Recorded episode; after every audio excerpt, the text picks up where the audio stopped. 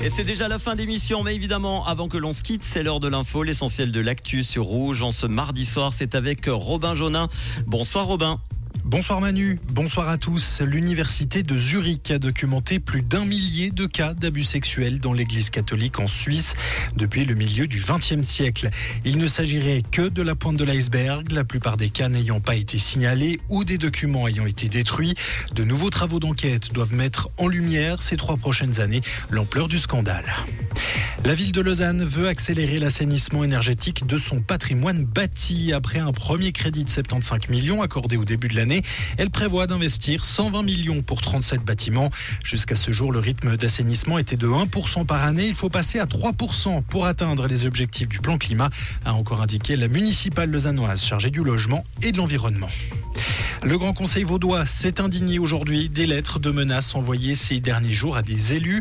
Plusieurs députés ont pris la parole pour condamner ces intimidations et apporter leur soutien aux victimes.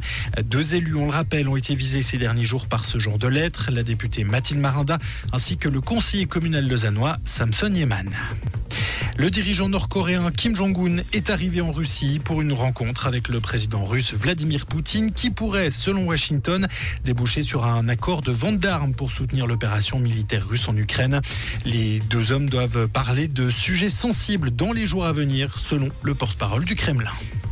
Et on termine avec du football et l'équipe de Suisse qui doit se relancer ce soir à Sion, trois jours après son match nul sans saveur au Kosovo.